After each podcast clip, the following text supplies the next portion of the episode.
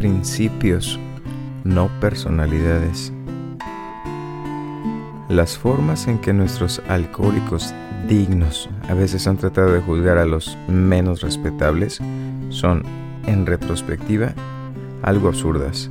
Imagínate, si puedes, un alcohólico juzgando a otro.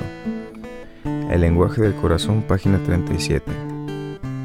¿Quién soy yo para juzgar a nadie?